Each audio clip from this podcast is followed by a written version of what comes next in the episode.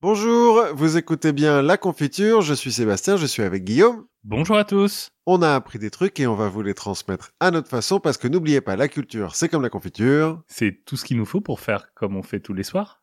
Ah, tenter de conquérir le monde Exactement. Ah Ouais, on n'avance pas beaucoup là-dessus. Là-dessus. euh. Mais on peut prendre des, des exemples par-ci par-là. Ouais, c'est ça, en fait, c'est qu'on apprend de ceux qu'on raté. Voilà. Pour le moment, on, on est en quoi? Bac plus 2 maîtrise du monde, quoi. c'est ça. On va bientôt passer notre licence.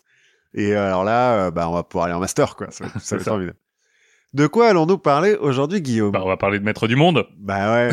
ah, habile transition. à Ville Transition, et on va parler aussi de Lavender Earn, Lafcadio Earn. Lavcadio Earn. Je l'ai pas, euh, comme on, on découvre nos sujets à la fin, bah, là, j'ai- pas écrit devant moi, donc je, donc euh, c'est un effort de mémoire qui s'est évanoui le, le temps de une minute d'intro. En même temps, quand je suis arrivé tout à l'heure, je me souvenais plus du prénom de Lafcadio Earn. Parce que c'était un peu un nom à coucher dehors, quand même. oui, c'est- mais du coup, c'est un nom intrigant. voilà. Bah, tu verras. Voilà, euh, c'est le deuxième prénom de. Enfin non, en fait, non. Si, c'est son deuxième prénom. Ah, D'accord. Euh, Ok, mais euh, je vais commencer et on va directement rentrer dans le gros morceau. hein. Vas-y. On va parler de maîtres du monde. Voilà. Enfin, en fait, on va parler des maîtres des maîtres du monde. Ceux qui sont vraiment au top, quoi. Ceux qui sont vraiment. au Les top. reptiliens, donc. Non, on va parler des Illuminati. C'est donc les, les maîtres des reptiliens. Non, c'est le maître des francs-maçons. Ah oui, ça va. Donc, les reptiliens, c'est concurrent. J'imagine qu'il y a des reptiliens parmi les. Est-ce qu'il y a des Illuminati reptiliens? Ouais. Je fais un petit encart dans cet épisode pour vous dire qu'à la réécoute de nos pistes, il semblerait que celle-ci était mystérieusement abîmée. Coïncidence? À vous de juger, mais faites attention au sujet que nous allons aborder. En tous les cas, nous allons faire le maximum pour vous rendre une écoute la plus agréable possible. En fait, plus précisément, moi, ce que je voulais, c'est, euh, tu vois, prendre un petit peu de recul justement sur les reptiliens, le Bilderberg, le nouvel ordre mondial, tout ça. Prendre un petit peu de recul et regarder vraiment le groupe qui est à l'origine de ces théories. Et parce que, euh, notamment, bah, déjà, c'est intéressant de savoir qui sont vraiment les Illuminati. Et puis, ça nous permet de nous retrouver, euh, encore une fois, dans une époque que j'aime bien, qui est euh, une époque qui est un peu l'époque du bouillonnement des idées, la fin du XVIIIe siècle. Certes. Effectivement, le bouillonnement des idées. Euh, et dans quel coin? Eh ben, je vais te le dire tout de suite, puisque le personnage central de notre histoire, c'est un certain Adam Weishaupt. Donc, pas du tout Jean-Charles Illuminati. Non, non. Et donc, euh, cette future légende est née en 1748 à Ingolstadt, donc en Bavière. Hmm, un, un coin charmant. Je sais pas, je suis jamais allé en Bavière. Ça se trouve, c'est hyper beau, mais Écoute, Munich, c'est... euh, T'as des endroits avec des grands bancs et beaucoup de bière. Ce qui est pas mal. C'est- Non, c'est... c'est- enfin, moi, j'ai juste vu une brasserie à Munich, hein, je t'avoue. J'y ai passé deux jours, mais... J'ai vu une brasserie. J'ai vu une Pendant brasserie, deux le jours, reste du temps, j'étais dans des salles de conférence. C'était assez cool. Donc notre petit Adam, Adam Weishaupt, donc qui va perdre son père malheureusement à l'âge de 5 ans et qui va être très vite élevé à la fois par son parrain, le baron euh, Johann Adam von Ickstadt, C'est facile à dire. donc qui est euh, professeur euh, et recteur d'université Et baron. et baron, voilà, qui va lui notamment lui ouvrir sa vaste bibliothèque qui contient aussi des ouvrages interdits. Des Euh, ouvrages interdits. C'est-à-dire? Bah, c'est-à-dire qu'on est quand même euh, en 1750 et quelques. Il y a encore des ouvrages qui sont euh, un peu trop tendancieux en termes de d'idéologie, de Ouais, des trucs de gauchistes, quoi. des trucs de gauchistes. Et bah lui, il, il aime bien les bouquins, donc il les a. Et il est baron, donc il fait ce qu'il Et donc ça va un peu, euh, voilà, il est baron et recteur d'université. donc, donc, ouais, c'est vrai que euh, voilà, quand tu veux avoir une bibliothèque, c'est cool, quoi. c'est mieux. Et donc ça va lui, lui ouvrir euh, l'esprit et cultiver sa curiosité, parce que d'un autre côté, il va quand même être élevé par les jésuites. bon, Écoute, ils ont découvert la quinine, hein, c'est ça. Mais comme on, on, va, l'a vu la dernière on fois. va parler pas mal de jésuites, du coup. Pas beaucoup de surprises à retrouver notre jeune Adam comme son parrain et comme son père, assistant professeur de droit, juste après son doctorat en 1768. Donc euh, il a 20 ans. Hein. Ah ouais, il passe son doctorat à 20 ans. Bah écoute, Euh, ils ont pas Netflix, ça va plus vite. voilà, dans la même université d'Ingolstadt. Donc euh, ah oui, bon. son ascension est rapide euh, peut-être un peu trop au, goût de certains. À 25 ans, il se retrouve titulaire de la chaire de droit canon de l'université. Tu veux dire qu'on l'accuse de népotisme Bah, en fait, les gens vont pas être contents. Il y a des gens qui vont me dire, euh, c'est bizarre quand même que le, le neveu du, du recteur à 25 ans, il, il soit euh, titulaire de la chaire de droit canon. Mais aussi à cause de son penchant pour les lumières, Alors, les lumières, les philosophes. les philosophes des lumières. Ah, juste, ils regardent pas des bougies. non, non, les- il a un vrai penchant pour les- la philosophie des Lumières. euh, C'est un humaniste, euh, et donc euh, bon, il y a des gens qui sont pas très très fans, notamment les jésuites. ah ouais. Qui sont, euh, C'est étrange, ça. voilà. En 1775, il devient doyen de la faculté de droit. il a 75, donc il a quel âge? Bah, il, 30 il ans. a, il a 27 ans quand même. bah, Pour être doyen, c'est bien. C'est bien 27 ans doyen. Donc, il est euh, très très marqué par euh, ces questions de progrès social. Et euh, il aime beaucoup en discuter ouvertement, à la fois avec les autres professeurs. Bon, maintenant il est doyen, donc euh, on lui dit trop rien. hein. oui, et ses étudiants. Ce qui va petit à petit lui inspirer un projet. Et ce projet, c'est de créer une école de l'humanité. Une école de l'humanité. Oui, voilà. en toute euh, modestie. en toute modestie. Il est, alors, il est pas hyper modeste, hein. Ouais, mais... En même temps, t'as 27 ans, t'es devant- Ouais, voilà. tu- tu peux commencer à te dire, ah, je suis peut-être au-dessus de la masse. mais donc, il veut créer une école de l'humanité. Son but est assez simple, c'est de faire en sorte d'abord que chaque membre puisse obtenir la félicité vraie. Enfin, autant de félicité vraie que possible. Ok. Et ensuite, bah, il s'agira de répandre l'ensemble de cette félicité au reste de l'humanité. C'est un perfectionniste. Enfin, ou un perfectionnabiliste. Enfin, euh, en gros, il pense qu'on peut améliorer l'être humain. Ce qui est, ouais, peut-être. Voilà. En tout cas, pour lui, cette félicité vraie, donc ce, ce bonheur, s'atteint surtout par l'introspection et la réflexion. La méditation, quoi. Bah, et puis la, la réflexion, mais ce qui est important pour lui, c'est qu'il peut pas être atteint tout seul. Hmm. c'est que la solidarité a un rôle important dans le développement de tous. Par exemple, dans son projet d'école, chaque membre doit fournir un inventaire de sa bibliothèque Mhm. et ouvrir sa bibliothèque à tout le monde, à tous les autres membres. Ça, c'est Napster, quoi. C'est le peer-to-peer euh, de, de l'époque. Et pour progresser, il faut aussi passer par la critique, que donc on doit aller rechercher, on doit confier ses doutes, ses états d'âme au groupe pour profiter de l'aide de tout le monde. Donc vraiment pour lui, l'idée du perfectionnement de l'humanité, c'est à, la fois individuel, mais ce perfectionnement, il se fait par le groupe. Donc ce qui va être hyper important, c'est la transparence. Oui, du coup. Du coup, Pour que les autres pour- puissent te critiquer. Exactement. Et donc tous les membres vont être poussés vraiment à partager leurs réflexions. Alors euh, ça rappelle d'autres. euh, Ouais, j'allais dire, ça fait un petit peu secte et tout. Genre, vas-y, donne-nous tes pires secrets. C'était Voilà. laquelle, là, qui disait, euh, euh, C'était euh, le. Jones, non? Non, non, non. C'était euh, les, les mecs qui se castraient et qui sont partis pour Sirius. Euh, le nom m'échappe là, mais voilà, vous le retrouverez assez facilement.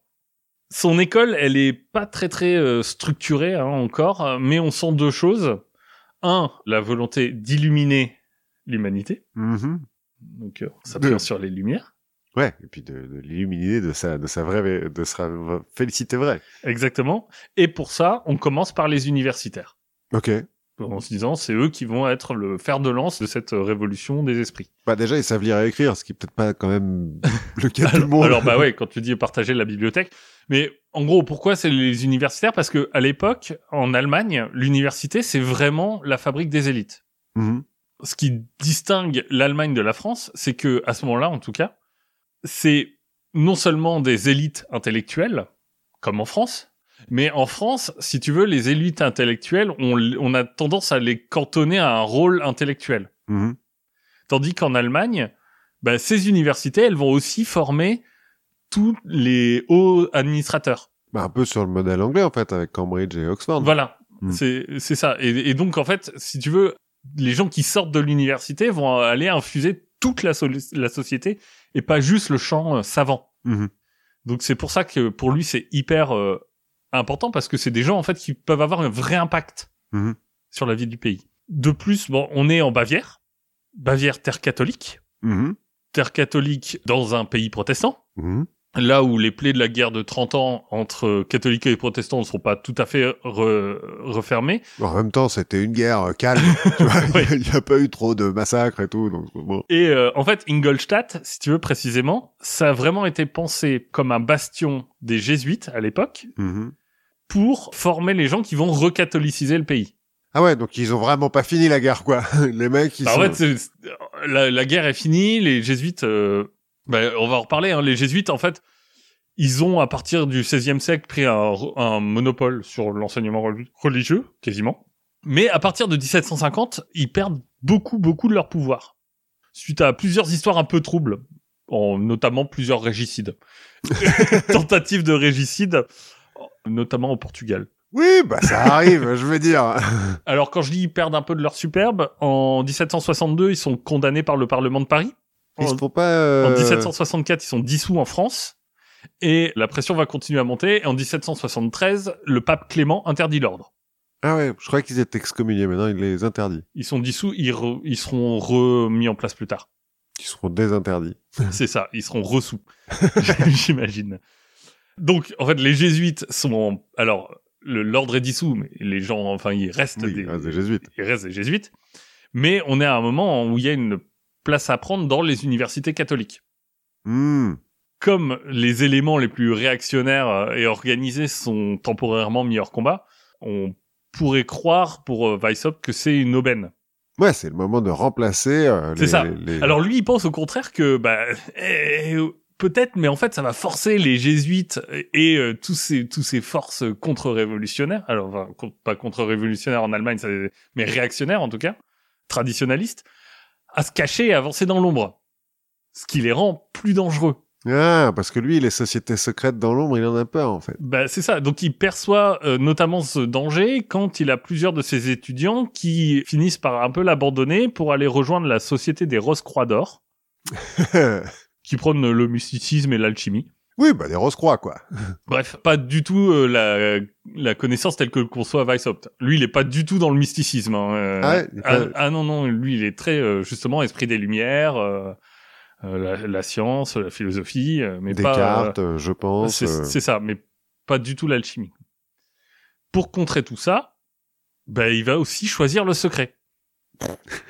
Et le 1er mai 1776, il va fonder l'ordre des Illuminaten sous le nom de Spartacus. Spartacus, il a bon dos, quand même. Hein.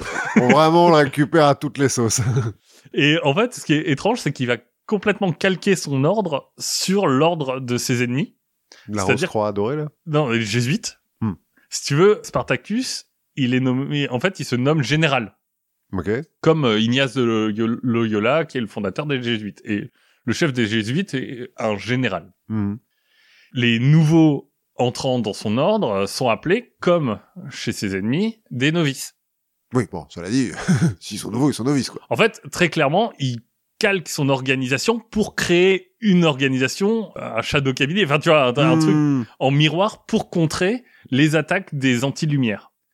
Et lui, Weishaupt, euh, il se voit euh, vraiment euh, comme l'esclave des pensées archaïques qui a brisé ses chaînes, Mhm. qui a été esclave de l'éducation jésuite. Il a réussi à en sortir et il va embrasser donc le, le, perti- le perfectibilisme. En fait, ce qu'il l'idée qu'il y a derrière tout ça, quand même, c'est que si on se dit l'homme peut aller vers la perfection, ça veut dire que la perfection n'est pas réservée qu'à Dieu. Ah, et là, on n'est pas loin de l'hérésie, quand même. Ouais, voilà. Bref, à ce moment-là, se lance la guerre de l'université. Il a créé son ordre, donc les Illuminaten. Ses bases sont posées. Maintenant, le problème, c'est qu'il va falloir convaincre. Bah, après, euh, le, le recteur, c'est toujours son oncle, euh, oui, parrain mais il faut, il, il faut euh, Oui, emmener des gens, quoi. Ouais, ouais, c'est ça, il faut des troupes. faut des troupes. Là encore, il va être aidé un peu par le contexte, parce qu'on est euh, dans un contexte euh, bizarrement de tension religieuse, euh, encore. Notamment parce que plusieurs princes protestants se on montre pour euh, le peuple un peu trop de d'amitié ou en tout cas de complaisance envers le pape. Ouais. Et on se dit ils sont pas assez protestants. Notamment euh, Gustave III de Suède, qui est euh, normalement l'archétype du despote éclairé, mais qu'on chope à participer à une messe catholique. Comme hostile. Donc euh, en fait, on a une sorte de, de peur de, de ce qu'on appelle les crypto-catholiques. oui, oui. Ok, ouais, ouais, ouais. Euh, Le peuple, en fait, a peur que d'être trahi par ses élites et que ses élites retournent vers le pape. bah, euh, comme euh, Cromwell et ses potes, hein, cela dit. Oui, c'est ça. Et cette peur, elle est d'autant, elle est très présente aussi dans les puissantes loges maçonniques allemandes. Donc ça, c'est donc les maçons allemands sont chrétiens, parce que je suppose qu'à l'époque, Oui. ils sont encore tous chrétiens quand même, mais pas cathos. Non. Ok. Elles ont d'ailleurs euh, subi plusieurs vagues de scandales et de dissensions, ces loges, ce qui les a poussées vers une doctrine qui est une doctrine de stricte observance, ce qui est un- une sorte de retour vers l'idéal chrétien euh, de noblesse et l'imagerie templière. C'est-à-dire que à un moment, c'est un peu trop dit. euh, Bon, les francs-maçons, euh, ils sont là pour faire des affaires et, et, et faire des partouzes.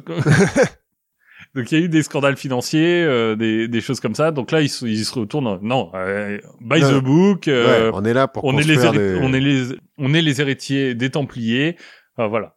Oui, le, la pierre carrée, euh, le compas, tout ça. Quoi. Ouais. Donc on va pousser les Templiers, mais d'un autre côté, comme on pousse les Templiers, les Templiers c'est quand même un ordre religieux Oui, et catho. et catho, et donc il y a pas mal de maçons qui sont en train de dire, mais dis donc. Pousser cet euh, aspect très chrétien de la franc-maçonnerie, est-ce que c'est pas un moyen pour les catholiques de gagner en influence au sein des loges? Ah. On est dans un dans un moment où tout le monde se méfie un peu de tout le monde. Mais en secret, c'est-à-dire que quand ils se voient dans la rue, ils sont oh bonjour monsieur machin, oui bah oui bonjour. Puis mais en saute derrière, ils se font des poignées de main secrètes et tout. C'est ça. Et c'est dans ce contexte que Weishaupt va devenir franc-maçon. En dix- il n'était pas avant Non, en 1777, donc juste après avoir créé son ordre. Pour brouiller les pistes. Alors, bah, justement, ça peut paraître bizarre de prime abord parce que l'idéal templier, c'est pas vraiment l'idéal des Lumières. Non. C'est pas tout à fait pareil. Mais en fait, c'est moins bizarre quand on pense que Spartacus, il veut aller combattre l'ennemi jésuite partout. Il veut pas lui laisser une once de territoire. Partout où il peut y avoir des jésuites, lui, il faut qu'il soit là. Et donc, ça veut dire qu'il va aussi le combattre au sein des sociétés à secret. ok d'accord. Et on peut être jésuite et franc-maçon. Alors, je sais pas à ce moment-là, je sais qu'il y a une bulle que le pape a fulminée, je sais plus quel pape, mais qui euh, globalement excommunie les francs-maçons. Ouais, bah, les les alors. Tu peux pas être prêtre et franc-maçon parce qu'il y en a encore un qui s'est fait virer il y a Tu pas peux longtemps. pas être catholique et franc-maçon. Euh, Ah ouais? bah, il y a une bulle du pape qui euh, quand c'était parce que là on est quand même, tu vois, 1777, les francs-maçons pas encore. Euh, Ouais, ils ont un peu de pouvoir, mais oui, c'est pas. Enfin, c'est pas encore un, un truc très très démocratisé. Enfin, il, il y en a quand même une euh, fin 1780, je crois qu'ils sont 20 000 en Allemagne. Ouais, quand même. Ouais, puis en, en France, en Amérique, il y en a plein. Mais euh, finalement, tu vois, on commence à poser un peu les premières bases du complot. hein. Parce qu'on commence à parler de subversion, euh, Mhm, de subversion d'institutions en place, quoi. Oui, d'infiltration. Euh, Exactement. Et de, de euh, plusieurs. C'est du méta secret, quoi. Parce que bah, ils rentrent dans des sociétés secrètes, mais en faisant partie d'une société encore plus secrète. exactement. Le but vraiment pour lui, c'est de laisser aucune chance aux réactionnaires. Et pour ça, il veut agir au plus tôt et au plus vite. Donc, il va mettre fortement l'accent sur le recrutement des étudiants, notamment par leurs professeurs, en misant sur le fait que bah, ces étudiants, ils vont obtenir plus tard des positions importantes. Mhm. Alors en fait, là, tu commences à dire, mais mec, tu, comment tu réfléchis? Parce que c'est un peu bizarre, en fait, de dire la menace, elle est maintenant, mais on va quand même recruter des gens pour Oui, qu'ils soient plus tard. utiles beaucoup plus tard. Bizarrement, ça fonctionne pas très très bien. Quoi. Ouais, ouais, il y a un Et, euh, décalage, quoi. Et bon, en 1778, euh, le, le puissant ordre des Illuminaten compte quand même une dizaine de membres. Ah, ben, eh, on peut faire une équipe de foot. Mais euh, Weishaupt va continuer à mûrir son projet et son organisation. Donc là, il va commencer à, à penser à ce qu'il y a vraiment, donc à, à théoriser euh, un culte à, à mystère qui se base sur les mystères des- de l'Antiquité. Donc euh, en l'occurrence, c'est les mystères d'Éleusis, qui sont. euh, Mais, je- mais alors, genre, il fait ça pour que ça soit plus attirant? Ouais, et puis pour structurer un peu le comment ça se passe, euh, qui Ouais, a parce est 10, donc. Exactement. Au centre de tout ça, il va, il va théoriser l'importance du secret. Alors, le secret, pour lui, il a deux avantages. D'abord, il permet une organisation plus résiliente. Mhm. Donc, euh, s'il y a des problèmes, bah, si t'as des gens qui tombent, ils font pas tomber euh, te- tout le reste de l'édifice. Mais pour lui, en plus, le secret, il a un autre avantage. C'est que bah, le secret, c'est attirant. Et bah, en même temps, il est prof, il voit des étudiants tout le temps, il sait que les jeunes, c'est ce qui leur plaît, quoi. Bah ouais, c'est ça, c'est que en fait, le fait de dire à des gens, il y a des choses secrètes, et si vous faites bien les choses, vous allez en, euh, vous allez en être les dépositaires. Ça donne une certaine impression de puissance, et c'est quand même assez, assez bien pour recruter. Ouais, oui, oui. Ça Donc- et la drogue. c'est ça, c'est ça, et le sexe peut-être. Il faut maintenant, du coup, mettre vraiment le paquet sur le recrutement, parce que bon, Parce que à 10, 10, on peut pas changer le monde. On verra ensuite pour comment on s'organise. hein. c'est pas grave. Parce qu'en face, les réacs ne chôment pas. hein. Mhm. Donc lui, il va se faire de plus en plus pressant avec les premiers membres. On dirait, allez, recruter, recruter, ce qui colle pas tout à fait avec les vertus des intéressés. Et la, se- la mais bon, félicité. Euh, nécessité fait loi, il va multiplier les lettres, il pousse, il pousse, mais euh, ça marche pas très bien. Weishaupt va alors organiser des visites dans chacune des préfectures de l'ordre euh, naissant. Il en a, enfin, ils sont un peu plus nombreux, là, ils sont une 15-20, donc il commence à avoir des gens un peu ailleurs d'Ingolstadt, donc ils font des préfectures. Pour s'assurer que tout avance, il remanie un petit peu la, la hiérarchie en fonction de ce qu'il voit et tout ça. Mais derrière, il y a toujours le même dilemme. Est-ce qu'il doit prioriser des gens bien nés qui pourra modeler au cours des années de l'apprentissage, ou choisir des gens influents, mais du coup euh, moins éducables, Oui, parce que déjà éduqué, en fait. parce que déjà éduqués. Et en fait, la réponse à cette question ne va pas venir de Spartacus, mais d'un de ses lieutenants, Adolf Freier von Knigge. Voilà. Alors, euh, le baron von Knigge, Ah, il est baron, lui aussi. Bon, euh, von, euh, quand Oui, il y a un von chez les Allemands, ouais, c'est de la noblesse. Hein. Donc le baron von Kliege, euh, il a attiré le regard de Weishaupt par sa participation à différents cercles initiatiques. Il est franc-maçon depuis 1772 et en 1780, il rejoint l'ordre des Illuminaten où il devient philo. Philo. Philo. C'est un titre. C'est non, c'est son nom. Ah, c'est son nom, d'accord. Ah oui, comme l'autre s'appelle Spartacus. Oui, Ouais, voilà. Ah oui, c'est son nom de code. C'est son nom de code. On verra pour les titres un peu plus tard. Kliege, il va lui très très bien saisir l'intérêt des loges maçonniques. Et il va vraiment modifier en profondeur le projet de Spartacus pour s'en servir. Parce qu'on en a parlé, euh, Weishaupt, lui, ce qu'il voit dans les loges, c'est une sorte de place publique où il peut exprimer ses idées et convaincre. Knigge, lui, va aller beaucoup, beaucoup plus loin. Parce que pour lui, en fait, les loges, c'est un endroit où le tri a déjà été fait. Mhm. Tu vois, on a déjà fait un travail de recrutement, on a déjà fait un travail de tri.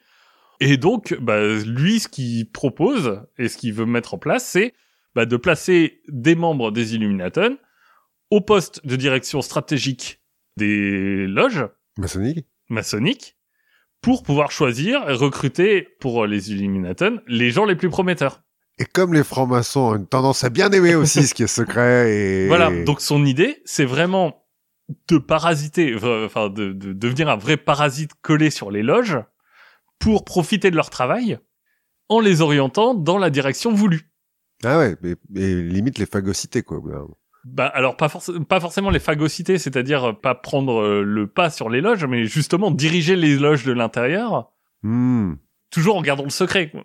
Ouais, d'accord. Donc, ils dirigent les loges de l'intérieur pour que finalement les maçons planchent sur euh, ces histoires de, de félicité vraie Voilà. et, euh, soit... et pour et pour recruter les euh, ceux qui valent le coup. Ah ouais, d'accord. J'avais cru comprendre que le but c'était qu'ils soient illuminés un peu à l'insu de leur plein gré, quoi. Bah, en partie, mais le, mais c'est là où il va falloir recruter les, les bonnes personnes qui seront influentes euh, et, et tout ça. En quelques mois, bah, Knigge, il va amener 500 membres. Il est effectivement beaucoup plus efficace. Donc en 1778, ils étaient 23, hein, les, nos Illuminati. Entre 1780 et 1785, ils vont ajouter 1200 membres. Donc 40% font partie d'une loge. de la même loge?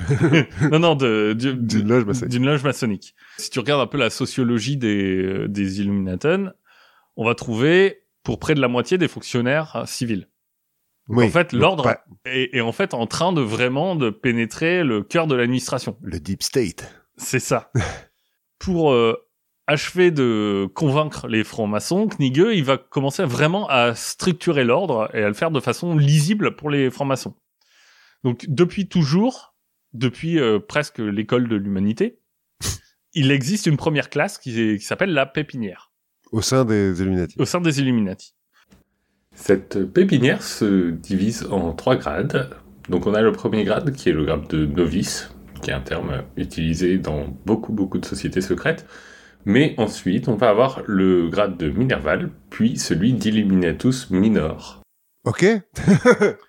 Voilà. Minerval, c'est un rapport avec Minerve ou? Oui. Ouais. C'est donc euh, le moment où on prend conscience de toutes les obligations qui vont avec l'illumination, mais sans vraiment savoir euh, en quoi consiste l'ordre. Parce que il- il- voilà, on dit il y a plein de secrets, mais euh, bon, Mais euh, on ne peut pas te les donner tout de suite parce que tu comprends. il faut, il faut d'abord, ça- voilà. Donc, maître mot, silence et secret, mais aussi une transparence totale pour ses supérieurs. En fait, on va demander aux supérieurs de remplir sur leur, euh, sur les gens qui recrutent des tableaux euh, qui sont destinés aux archives de l'ordre, dans lequel tu vas avoir euh, l'état civil, mais aussi euh, les amis, les ennemis, les lectures, les points forts, les points faibles. Tu vas reconnaître tout du, du mec qui rentre, mais aussi tout, tout de sa famille. Ah ouais, faut avoir confiance quand même euh, quand tu rentres là-dedans. Bah après, tu dis, bah voilà, mes, mes amis, mes ennemis, bon, c'est Ouais, cela dit, Google, euh, c'est tout de mes amis, de mes Oui, voilà. et voilà, je lui fais confiance. comme si ça suffisait pas. Bah, une fois qu'on a eu toutes ces infos, le novice doit rendre compte tous les mois de toutes ses activités sociales. C'est chaud. Bah, il faut y croire, quoi. Ça se mérite, le... L'illumination, cela dit, ça se mérite. Voilà. Donc, Knigge, lui, donc cette première classe, elle existe depuis quasiment le début. Et Knigge, lui, va créer une deuxième classe qui va calquer complètement sur les euh, hauts grades maçonniques. La structure, elle est en, divisée en trois grades. Le premier, c'est franc-maçon. Effectivement. ce- Voilà. puis ensuite, tu peux devenir Illuminatus Major, Mhm. puis Illuminatus Dirigens. Ah ouais, dirigeant. euh, Voilà. Euh, Donc là, il n'y a plus aucun doute. En fait, la, la- la formation de, de- de la franc-maçonnerie est complètement intégrée à, à l'ordre. En fait, tu vois, ça, ça fait, c'est un Oui, truc oui. normal, quoi. D'ailleurs, ça fait le- vraiment parasite en fait, comme les, les parasites euh, sur les animaux quoi. oui, Ou- c'est ça. Et d'ailleurs, la deuxième, cette deuxième classe, la première c'était la pépinière, la deuxième, elle s'appelle franc-maçonnerie.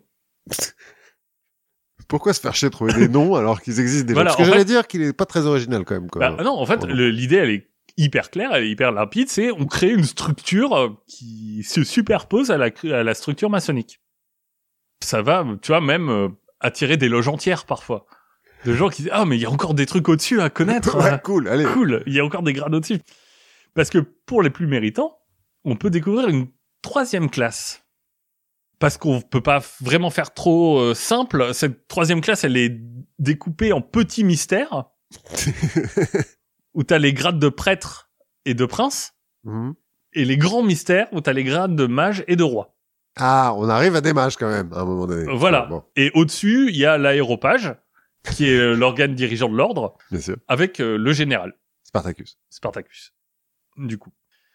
Là, là où on peut vraiment se rendre compte de à quel point Knigge en maçonnerie, c'est que si tu regardes la répartition des classes, si Weishaupt, lui, est parti vraiment dans un projet d'école de l'humanité où tu prends la formation et tout ça, bah, tu te rends compte que très vite, la deuxième classe est trois fois plus nombreuse que la première. Donc au-dessus de la, la franc-maçonnerie est trois fois plus nombreuse que la Voilà. pépinière. C'est ça. Et donc, euh, alors que normalement, tu penses à une pyramide. Mais Oui, en fait, ouais. non, parce que tu prends directement les gens au grade de franc-maçon. Ah ouais. Bah oui, bah oui. Euh, oui. Ils ont déjà eu les Euh, bases. Bah oui, parce que c'est là que tu les recrutes. Et euh, 90% de la de la seconde classe, et ils sont au rang de franc-maçon. Hmm. Oui. Bah oui. Ils Donc, sont voilà. déjà francs-maçons, mais donc ils sont francs-maçons au carré. C'est ça. Comme à chaque fois que les choses commencent à bien se passer dans ce genre de mouvement, Oui. bah, il va y avoir une euh, engueulade au sommet. Hein, et les aéropagites vont discuter de comment est-ce qu'on peut virer Weishaupt. Parce qu'ils ont l'impression qu'ils sont pas euh, récompensés de, de, Puis l'école de l'humanité, la félicité vraie, tout ça, c'est sympa, Voilà, mais euh, euh, ça permet pas de bouffer. Mais bon, Bref, dans notre ordre, ça s'engueule.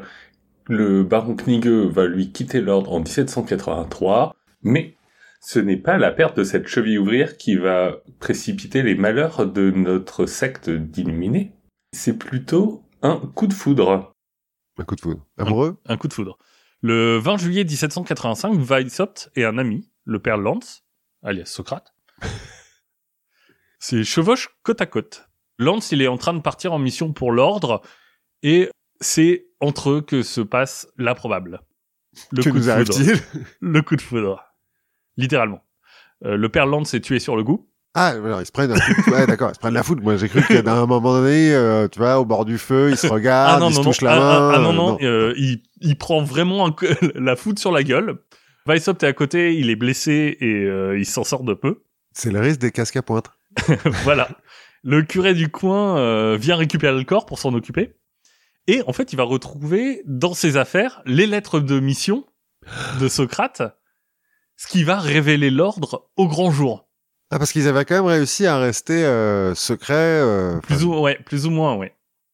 Parce que à ce moment-là, bah, on sait qu'ils existent à peu près, mais, on- mais ils, ils restent très secrets. On n'arrive pas trop à savoir euh, qui ils sont.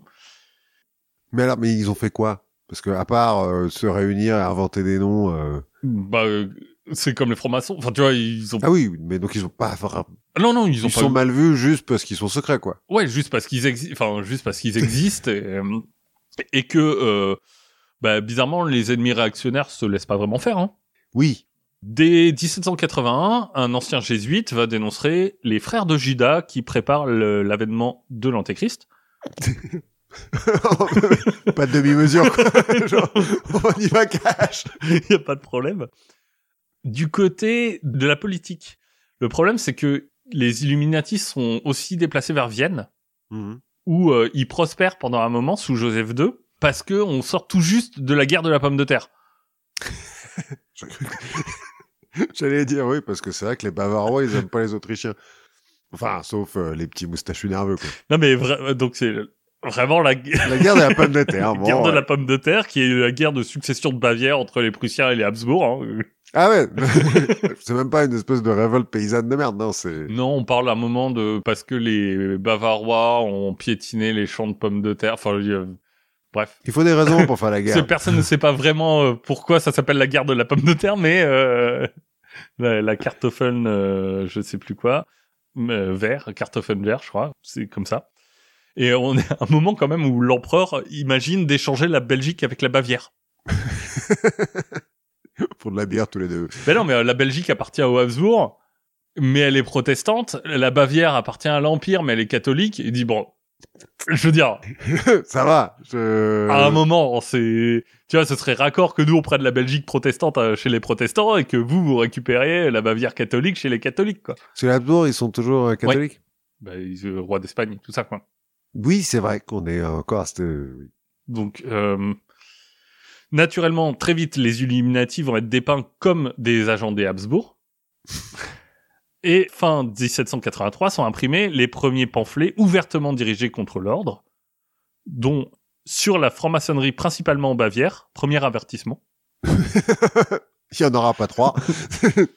Euh, les autorités bavaroises interdisent la création de toute nouvelle société.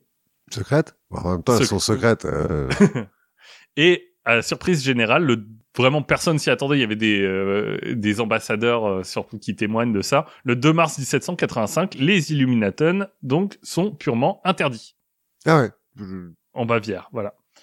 Donc mais, mais en même temps, est-ce que c'est comme quand euh, le gouvernement dissout Génération Identitaire? Alors, où ils oui. disent bon bah c'est dissous. oui, mais tu peux comprendre que en fait, t'es dans un contexte où t'es officiellement dissous, donc euh, t'es, il faut faire profil bas. Mhm. et que à ce moment-là, quand on récupère une lettre de mission Ouais. de l'ordre, euh, machin, c'est finalement Ils ont pas accepté de se, de se laisser dissoudre quoi. voilà. Mais mais du coup, ça ça va faire une réaction en chaîne. Et la première réaction, c'est la perquisition dans le château d'un allié de Spartacus. Je sais plus, j'ai pas, j'ai pas noté le nom, mais bon. Où l'on retrouve une partie des archives secrètes de l'ordre. Ah donc les trucs euh, genre toute ta famille et tout. Voilà, euh, exactement. la bonne idée qu'ils ont eue à ce moment-là. Et ça va bien servir aux enquêtes. Mais pas que. Bah oui, parce que on va aussi se servir de ces archives pour exposer tous les secrets de l'ordre au grand public. Mhm. Hein, parce que sous le titre génial de Écrits originaux concernant la secte des Illuminés en général et en particulier son fondateur Adam Weishaupt, ci-devant professeur à Ingolstadt, découvert lors de la visite domiciliaire faite au château de Sandersdorf, résidence du baron Bassus et repère connu des Illuminés, imprimé à Munich en 1785 par ordre suprême de son Altesse électorale et déposé aux archives secrètes pour les communiquer à quiconque désirera en prendre connaissance. On pu trouver, plus court comme euh, comme titre. voilà. Alors, on- en général, on dit écrits originaux. Ouais. Mais ce qu'on va faire, c'est que, en fait, on va reprendre toute cette correspondance et son- ces documents qu'on a récupérés, on va les remettre un petit peu en ordre. Ouais, on va un peu caviarder le truc. Non, pas forcément caviarder, mais en fait, si tu choisis bien l'ordre de, des, tu peux construire un récit Et tu vas les organiser pour faire euh, une sorte de pamphlet euh, pour montrer à quel... C'est une sorte de protocole des sages des sciences, si tu veux, mais qui est Mhm. vraiment basé sur des lettres qu'on a retrouvées. Parce que pour le coup, euh, Oui, mais comme ça, c'est un montage, quoi.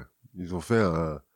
ouais, mais il y a pas, il y a pas forcément, c'est pas forcément des fausses lettres. Non, non, non, pas des fausses lettres, mais tu vois, genre, euh, si tu nous écoutes, avec les, tous les mots qu'on a dit, on doit pouvoir nous faire dire n'importe quoi, quoi. C'est ça. Et en fait, tu vas, il commence par une lettre, si tu veux, où t'as Spartacus qui dit à la fois que c'est le sauveur de l'humanité et, et qu'il est temps de forger une humanité nouvelle et qu'il faut recruter à tout prix, quoi. Globalement, tu rentres très très bien dans le dans le complot, quoi. Mais il rajoute aussi des, des documents qui sont authentiques, mais qui n'ont pas vraiment à voir avec l'ordre. Par exemple, dans ces lettres qui sont ajoutées, on va trouver le mode d'emploi pour fabriquer certains poisons. Voilà. Hop. Et puis tu laisses après les gens euh, relier les points, et Une recette abortive. ça peut servir. Voilà. Ça montre bien l'aspect moral de l'ordre. Et puis on va y ajouter une liste des personnalités. qui sont vraiment tous euh, Illuminaton ou c'est euh, des mecs dont on a envie de se débarrasser? Bah non, qui sont, c'est les mecs qu'on a retrouvés dans les archives, quoi. Oui, non, mais ils en, ils en rajoutent pas, des Non, mecs rien non. demandé. Non, non, ils en rajoutent pas pour le coup.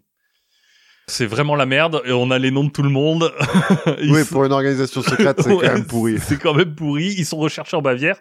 Certains vont faire le choix de rester pour euh, continuer le travail. Euh, lui, va fuir Courageusement. à Gotha en se plaçant euh, de- sous la protection du duc Ernest II von Saxe-Gotha-Altenburg, alias Timoléon. Timoléon. Oui. Mais donc il est de la famille euh, de la reine d'Angleterre. Sûrement. Enfin, du roi maintenant, mais... Sûrement, il est des Saxe, c'est un Saxe Gotha. Où, euh, en gros, euh, lui, il se dit bon bah je vais maintenant je vais écrire. Et donc il va écrire euh, plein de bouquins sur euh, sa philosophie, sur euh, comment il voit les choses. euh, et il va écrire euh, énormément de trucs pendant 10, euh, pendant 30 ans. Toujours en restant chez Godin. Ouais, c'est ça. chez le mec. Bah, je peux plus sortir, sinon je me fais tuer, donc... Donc je vais écrire. À la fois, on va avoir une pression très forte sur les membres de la secte, mais aussi parmi les nouveaux, les non complètement initiés, on va vraiment pouvoir commencer à poser des questions parce que comme les mystères de l'ordre sont révélés, ils ne correspondent pas forcément à ceux qu'on leur avait fait miroiter. Donc, euh, ils peuvent se poser la question, mais c'est vraiment pour ça que j'ai adhéré à cet ordre? Ah oui, c'est pour ça qu'on s'est fait engager bah, Ah oui, parce qu'ils avaient pas tout eu encore. Bah non. Eh, Donc ah, déjà tous les secrets sont exposés, donc finalement t'as plus le côté euh, Attirant. découverte attirant, et euh, ça correspond pas forcément à tout ce qu'on leur a dit quoi, ou tout ce qu'ils espéraient. Moi, j'étais venu pour jouer à la coinche. je comprends pas. Et du coup euh, certains qui vont faire un rejet très violent. Par exemple, on en a un qui dira que toutes les associations secrètes soient interdites, qu'importe ce qu'il en résultera. Ça c'est Goethe qui écrit ça. Parce que Goethe, il a été Illuminaton Oui, Goethe il a été Illuminaton. C'est, je pense que c'est à peu près le plus connu. Oui. Enfin, en même temps, en Allemagne, à cette époque-là, Goethe, c'est que... Ouais, à part Goethe, il y en a pas beaucoup qui sont connus. ouais. Ouais, et puis t'es un peu, tu, là, tu touches au sacré. Hein. Mais du coup, lui, euh, il, est- bah, il est pas très content. c'est assez compliqué de distinguer aussi ce qui relève d'une vraie colère et aussi d'une petite façon de dire. euh, non, non, mais je savais pas, on m'a trompé. euh, voilà, Je suis contre. euh, exactement. Bon, il va y avoir quand même des tentatives d'exporter le mouvement en se disant merde, on est sous pression en Bavière, le reste de l'Allemagne c'est compliqué, donc on va essayer en France, on va essayer en Italie. Euh, à un moment, ils vont même envoyer des lettres euh, aux Américains en disant euh, alors euh, si on pouvait avoir une petite parcelle. Dans votre grand dans- truc, là. alors les Américains au début euh, disent oui, oui, oui, euh, jusqu'à ce que les, les mecs disent euh, et puis ce serait une parcelle dans laquelle nous on se gouvernerait, et vous auriez pas le droit d'intervenir. Bah non. Ouais, non, non, mort, ça, ça. ça marche pas comme ça. Alors, est-ce qu'on peut infiltrer votre franc-maçonnerie? Non plus.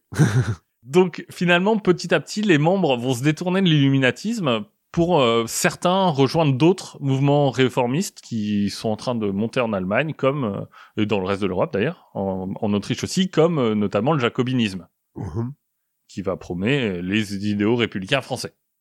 Donc finalement, ce mouvement des Illuminatons, il aura duré moins d'une décennie. Mhm. Mais il y en aura eu 1200, quoi. Voilà, c'est moins d'une décennie, il y a 200 ans, et sans qu'on puisse vraiment lui trouver un impact majeur. Oui, parce qu'ils ont rien fait, en fait. À part euh, faire des réunions secrètes et tout, euh, ils ont... Enfin, Il y en a aucun qui est devenu ministre ou... Bah, il y a Goethe un peu, mais Ouais. Après, quoi. Mais bon, Ouais. On n'arrive pas à trouver un truc. euh, Oui, il y a pas d'enfants mangés, là. Il y a Non, pas non, de... non, non. Alors du coup, c'est un peu bizarre, quoi. Oui, Co- pour- Comment et pourquoi ces Illuminaten sont devenus aujourd'hui Enfin, aujourd'hui, c'est un c'est un truc qui parle à tout le monde, quoi. Alors Mhm. qu'on parle de, de, de, de 2000 mecs il y a 200 ans pendant 10 ans, quoi. en Bavière. Euh, Ouais. plus, en plus. En Bavière. D'ailleurs, on, on appelle ça euh, généralement en français, mais on va le voir, euh, les Illuminés de Bavière. Mhm. Parce que c'est en France que l'histoire va prendre son ampleur, et là encore, tout va venir de la lutte avec les jésuites. C'est vrai qu'on n'a pas reparlé de, eux. En 1788, un bouquin paraît qui s'appelle Les Jésuites chassés de la maçonnerie et leurs poignards brisés par les maçons. Euh, On a vraiment un truc avec les, les bouquins, les titres chocs. en gros, l'idée c'est de dire que la franc-maçonnerie est en fait dirigée par les jésuites en sous-main. Et ça, ça se base sur l'i- l'interprétation de, de certaines gravures d'imagerie Des gravures sur franc-maçonne et ils ont dit, ah, ça, ça veut dire ça. Exactement. Ah là, tu vois euh, le. En fait, il y a un, un G qui est important dans la franc-maçonnerie parce que ça sera affaire à la géométrie, mais en fait non, ça veut dire général, comme euh, le chef des euh, Ouais, des Illuminati. des Illuminati. Et puis tu vois là, il y a sept étoiles parce que euh, voilà, il y a l'aigle, par exemple, euh, qui est tourné vers l'aigle qui tient les éclairs, qui est tourné vers euh, le général. Ça veut dire que ils sont prêts à faire la guerre pour les jésuites. C'est comme le tarot, tu vois. Ah, Euh, c'est comme la théorie du complot en fait. Ouais, ouais, ouais. J'avoue. En fait, mais c'est assez irréfutable. Bah, bien sûr. En même temps, y a toutes les preuves sont là. Il suffit de les voir. Voilà, dès 1789, les Illuminatons deviennent les Illuminés dans la littérature française, puis vers 1791 vont apparaître les premiers pamphlets réactionnaires qui accusent ouvertement les francs-maçons d'avoir conspiré contre le roi et la religion. C'est à ce moment-là aussi que paraît le tombeau de Jacques de Molay, Ah! Tiens. qui euh, met en scène les Illuminés comme outil de la vengeance des Templiers contre le roi. Entre les Templiers qui ont été cramés au quoi? 13e, 14e? Ouais. Et la Bavière du 17e. En fait, euh, c'est tout un lien spirituel qui, qui Mm. se fait au, au- grâce à la franc-maçonnerie, grâce à diverses sociétés secrètes qui se jouent aujourd'hui. Et du coup, les, ils se disent c'est le moment de se venger. Bref, le tombeau de Jacques de Molay, si tu veux, en 1791, on a écrit le scénario d'Assassin's Creed Unity, quoi, Qui était pas le meilleur. qui était pas le meilleur, Assassin's Creed. C'était marrant, mais pas le meilleur. mais euh, qui c'est quand même euh, un peu ça. hein, Ouais, ouais, ouais. Ouais, bah, moi, ce que, il y a un des trucs que j'ai pas aimé dans ce truc-là, c'est que les assassins, en fait, tu sais pas vraiment de quel côté ils sont. dans Unity. Tu sais pas si c'est des révolutionnaires ou ils sont des royalistes et ils prennent pas vraiment, tu sens un petit peu les scénaristes qu'on fait, ouf. C'est vraiment en 1797 que les choses vont se cristalliser pour les illuminer. Va apparaître d'abord les véritables auteurs de la Révolution de France de 1789. Ah bah oui, 97, on est après, euh, oui, on est en pleine réaction, quoi. Globalement, on attribue le, la révolution à un complot anglais qui s'appuie sur le protestantisme et la franc-maçonnerie, le tout via Necker, qui était ministre de- des Finances de Louis XVI et qui était lui-même euh, calviniste. Logique. Tout ça, est, tout ça est pure, pure Bon. logique. La vraie star, c'est les mémoires pour servir à l'histoire du jacobinisme de l'abbé Baruel, donc euh, qui est lui un jésuite et qui est à ce moment-là réfugié à Londres.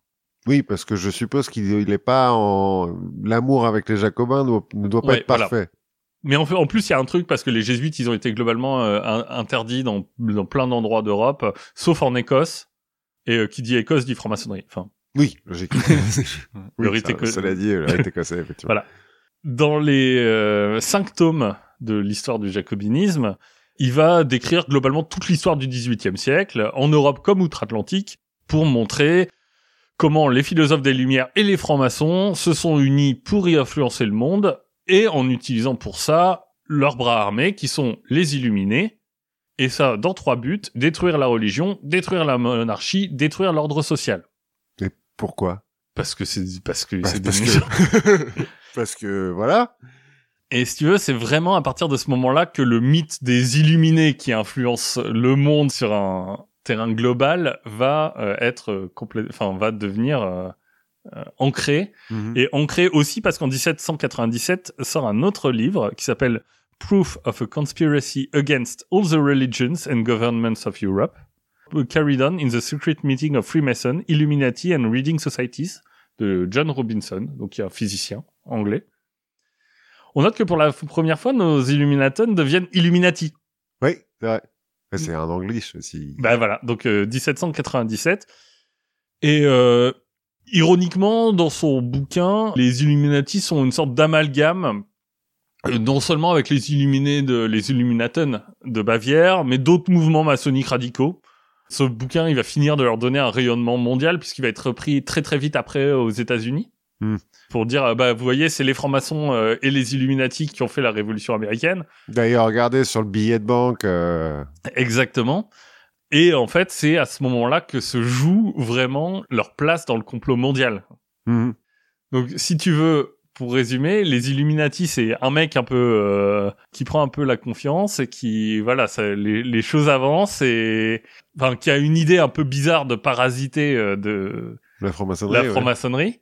Mais mais où finalement, euh, bah, ça, ça, ça aura marché dix ans, quoi. Mais ça fait un peu groupe d'universitaires qui vivent que entre eux et qui au bout d'un moment oublient que le reste du monde existe quoi. Ouais, Et ils ça. sont là genre ouais on va faire un truc secret dans la salle euh, F2 euh, du département de lettres modernes. Ah ouais super mec.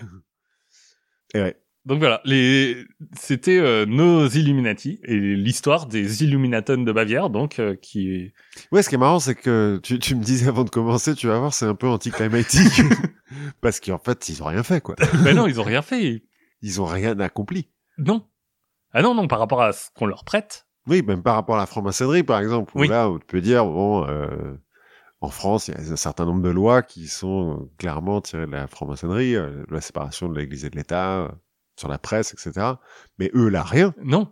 Ils ont créé Goethe. Bah, voilà. ils- Non, mais ils ont eu un petit peu d'influence à un moment en Autriche, euh, mais en fait, en Autriche, il y a eu Joseph II qui était un peu un taré, qui a décidé de même les sociétés secrètes, il faut les réformer pour qu'elles soient euh, hiérarchisées dans l'État et tout ça. Enfin bref, On en reparlera peut-être un jour de Joseph II. peut-être. de- Oui.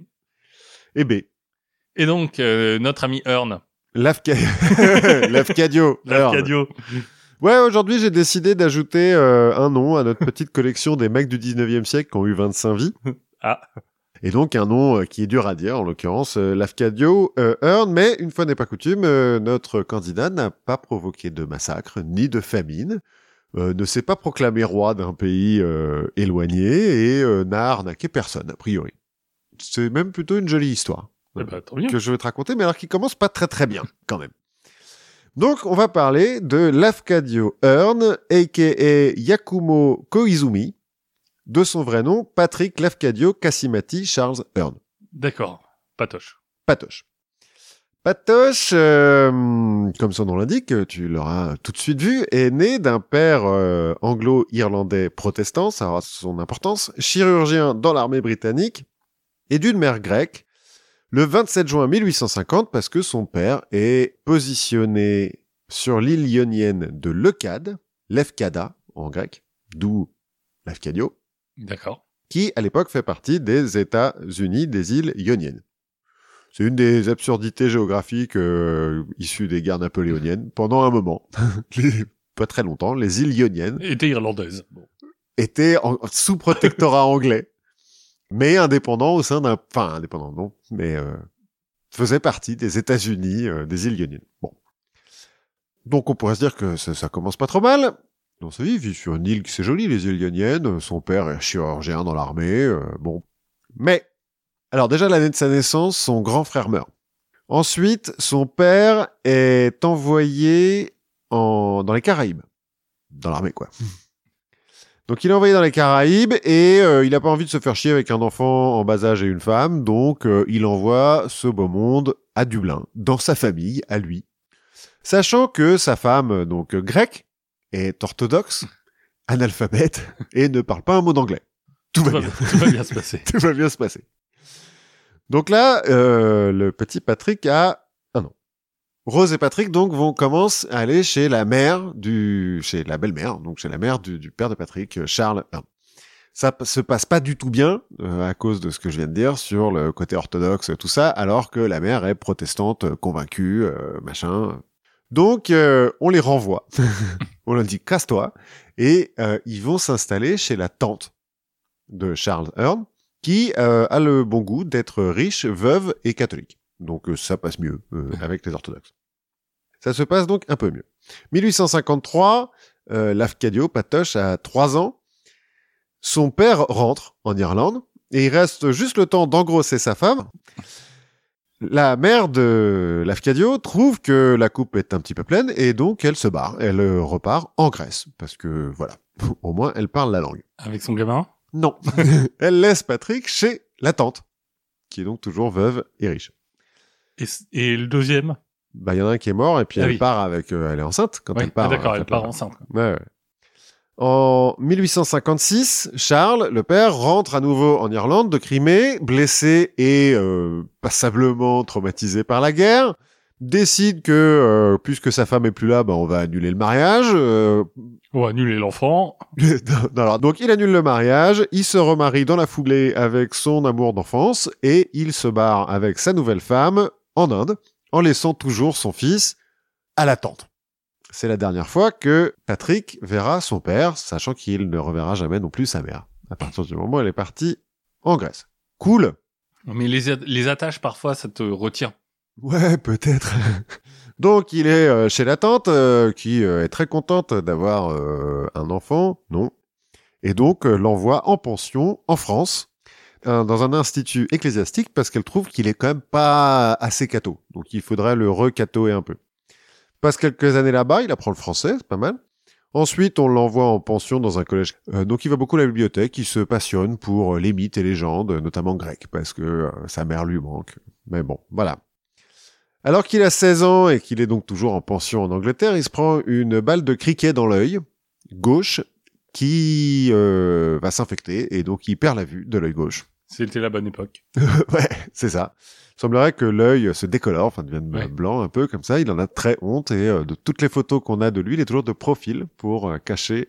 il n'a pas un œil de verre, il a toujours son vrai œil, mais comme en plus il est myope comme une taupe, bah il voit vraiment plus rien, donc il se balade en permanence avec une loupe pour lire et une euh, longue vue de poche pour voir de loin. Parce qu'il a peur que les lunettes le rendent encore plus myope. Bah oui. C'est le 19e siècle. On se soigne avec de la cocaïne, donc euh, voilà. Un an plus tard, donc euh, il a 17 ans, sa tante euh, perd la majorité de sa fortune à cause du mec qui gère ses affaires, qui est euh, pas complètement un arnaqueur, mais pas loin. Et donc, euh, bah, il y a plus d'argent pour euh, Avec le... tout mis dans les cryptos. Ouais, voilà, c'est ça. Il y a plus d'argent pour la pension et euh, Patrick est envoyé chez l'ancienne bonne de la tante dans le East End à Londres. Alors euh, à l'époque, le East End c'est vraiment le quartier le plus pauvre de Londres. Et la bonne dit bah euh, ok cool, mais euh, je peux vraiment m'occuper de toi, donc tu dors là, mais voilà. Et donc euh, pendant deux ans, euh, Lafcadio est plus ou moins clodo euh, à Londres. Deux ans plus tard, la tante s'est refaite. Mais le type qui gère ses finances, euh, n'a- qui n'a pas envie que le gamin revienne réclamer quelque chose, va euh, généreusement lui offrir un aller simple pour New York en lui disant écoute quand tu arrives à New York tu vas à Cincinnati et tu vas voir ma sœur. Vraiment. La, sœur du mec. Elle vit à Cincinnati avec son mec. Tu vas voir ils vont te mettre bien. Allez salut. Donc il prend le bateau il arrive à New York il arrive à Cincinnati il se pointe chez la sœur qui lui dit Qui, bah, ah, qui existe vraiment? Oui, oui, oui, qui existe vraiment, mais qui lui dit, mec, je suis désolé, mais je te connais pas, donc tiens, il y a là 5 dollars, allez, casse-toi, débrouille-toi. De nouveau, il est plus ou moins clodo, mais à Cincinnati, cette fois-ci, plutôt qu'à Londres. Il fait des petits boulots, euh, il traîne beaucoup à la bibliothèque, toujours, parce que euh, il en a pris l'habitude. Et puis, en 1871, sa tante, enfin sa grande-tante, meurt, et euh, l'avait nommé comme euh, héritier. Malheureusement, le manager a trouvé le testament en premier et donc il n'hérite de rien. Patrick, un peu dégoûté, décide de repartir à zéro. Donc déjà, il abandonne son premier prénom, il se fait appeler Lafcadio, en l'honneur de sa mère, et il repart à zéro. Comme il a euh, beaucoup lu quand même, je l'ai dit, euh, Oui. tous ces trucs-là, il est quand même plutôt cultivé. Et il est à l'aise avec les mots, il arrive assez vite à se faire engager comme journaliste au Cincinnati Daily Inquirer, en 1872, en pratique assez vite ces articles euh, qui alors il fait surtout le fait divers et puis mais il le fait bien, il fait du true crime un peu bien et puis il fait des articles sur la vie de la classe ouvrière et des populations noires. Et comme il écrit bien et que c'est plutôt nouveau, eh ben ça fait sensation et ça marche hyper bien. Et puis en 1874, il se marie avec une femme noire, Mattie Follet. Or, à l'époque, c'est illégal qu'un blanc euh, épouse une noire. Pendant un an, ça passe à peu près. Et puis, euh, il y a quelques-uns de ces articles qui plaisent pas trop au clergé et aux politiciens locaux euh, de Cincinnati. Donc, euh, on demande à son rédacteur en chef de le saquer et il profite de ce mariage illégal pour se faire saquer. Pas de souci, Lafcadio va chez son concurrent du Cincinnati Commercial, se fait engager comme journaliste et puis, euh, hop, euh, On en, avant, reparti. en, en avant gagnant, c'est reparti. Quand euh, les ventes du Cincinnati Commercial explosent, bah, le Cincinnati Enquirer dit Attends, euh, c'est gouré, tu veux pas revenir? Lafcadio dit Non, je ne reviens pas, allez vous faire foutre. L'abandon, ça le connaît, donc une fois que- abandonner, c'est abandonner, reprendre, c'est pas possible. En 1877, il divorce euh, de sa femme et il commence à se faire chier à Cincinnati, euh, qu'on appelle le Paris des Amériques, et euh, il veut se barrer. Et donc il arrive à se faire envoyer comme correspondant à la Nouvelle-Orléans. Comme il est bilingue en français, vu qu'il a étudié en France, euh, on se dit, allez. Puis c'est plutôt cool comme. euh, Alors à l'époque, pas forcément, hein, Ah on oui, est non, en c'est- 1877. hein. C'est avant les bananes. C'est avant les bananes, ouais. C'est 1877, euh, la Nouvelle-Orléans, en fait, bon, C'est un marais, quoi. c'est un peu un marais, il y a des Français, euh, bon, c'est bizarre. Et ben en fait, pendant dix ans, il va travailler donc pour le, d'abord pour le Cincinnati Commercial comme euh, correspondant, puis pour le Times Democrat, qui est un journal euh, local. Puis, euh, parce que ça marche, en fait, il commence à publier des livres, ses, ses articles font du bruit. Il va travailler pour des magazines nationaux comme le Harper's Weekly. Donc, quand je dis il commence à publier des livres, parce qu'il traduit notamment des auteurs français, Maupassant, Flaubert, Zola, en anglais. Et il les publie. Il va à la Nouvelle-Orléans publier un dictionnaire des proverbes créoles et un livre de cuisine créole. Hmm. Et c'est le premier à le faire. Et puis, il va faire toute une série d'articles, comme il l'avait fait avant, un peu de true crime, un petit peu de euh, voilà comment vivent les gens. euh, et puis, il commence à se diversifier un petit peu. Il va écrire des articles sur le bouddhisme, sur l'islam, sur le vaudou. euh, il est pote avec Marie Laveau, euh, la, la reine du vaudou Oui. euh, à la Nouvelle-Orléans. Il va faire son éloge funèbre aussi à Marie Laveau, mais en faisant, j'ai lu un peu de debunking sur oui, oui, enfin la reine du vaudou, euh, elle a pas des zombies chez elle non plus, quoi. En fait, on considère qu'il est d'un des principaux promoteurs de, de la réputation un peu sulfureuse de la Nouvelle-Orléans, et que sans lui, euh, le côté euh, magique et, Oui. et Et un, et un peu, euh, oui, étrange. étrange voilà, de la Nouvelle-Orléans n'aurait pas existé. Après, Louis Armstrong, c'est le, le mec qui a vécu là-bas, qui, à propos de qui on a écrit le plus de livres. D'accord. Et puis c'est à la Nouvelle-Orléans qui découvre la culture japonaise, parce que quand je t'ai dit au début Aka, Ouais, euh, machin, c'est qu'il y avait un lien avec le Japon quand même. En fait, il y a une exposition internationale en 1884 et euh, il y a un pavillon japonais, il découvre euh, la culture japonaise et il trouve ça hyper bien. En 1887, il commence à se faire chier encore, donc il s'arrange pour se faire envoyer comme correspondant en Martinique.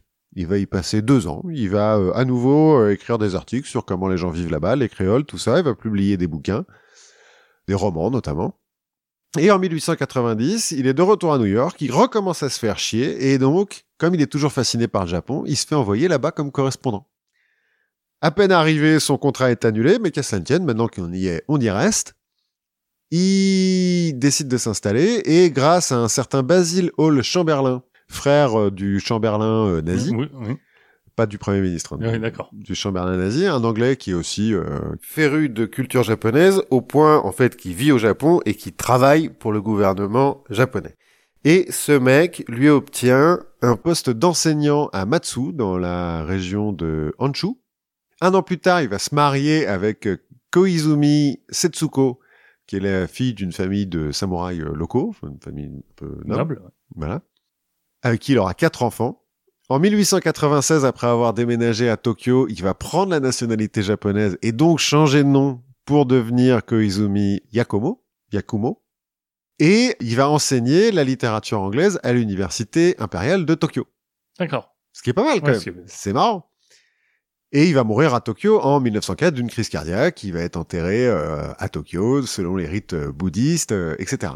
Mais en fait, ce qui est plus in- intéressant dans son voyage au Japon, c'est que comme à Cincinnati et à la Nouvelle-Orléans, il va s'intéresser aux gens normaux et il va les faire parler sur leurs traditions et il va collectionner les histoires de fantômes, les petites traditions locales, les petites légendes locales, et il va en tirer un certain nombre de bouquins. Il va publier une quinzaine de bouquins au Japon sur le Japon, ce qui va permettre de faire découvrir la culture japonaise euh, en Occident, notamment euh, le judo et le jujitsu, parce qu'il est collègue du fondateur du judo à une époque, D'accord.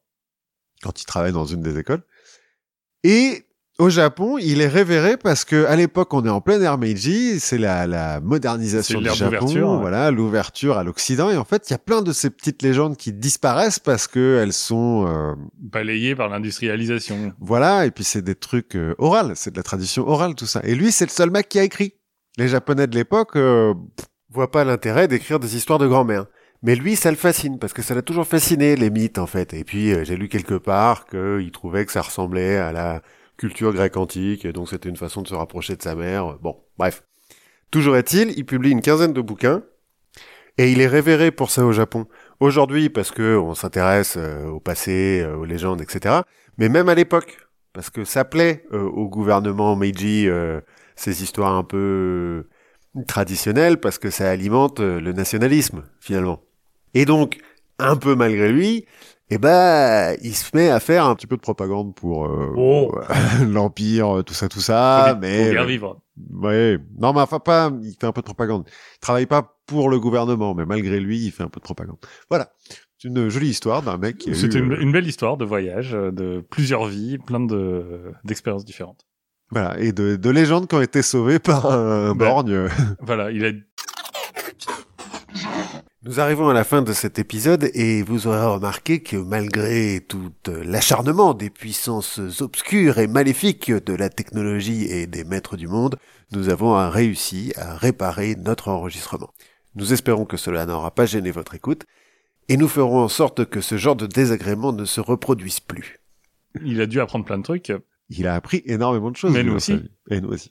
et nous aussi. Et du coup, en attendant d'en apprendre encore plus, on vous encourage à bah, écouter plein de podcasts, à vous renseigner, à apprendre toujours, à écouter des podcasts du label Podcut, à nous laisser plein d'étoiles aussi. Euh, si vous souhaitez, vous pouvez nous aider en participant au Patreon qui ira directement financer les démarches de l'ordre des Illuminati. Tout à fait. Et on se retrouve la prochaine fois. Bon, à la prochaine fois. Oui.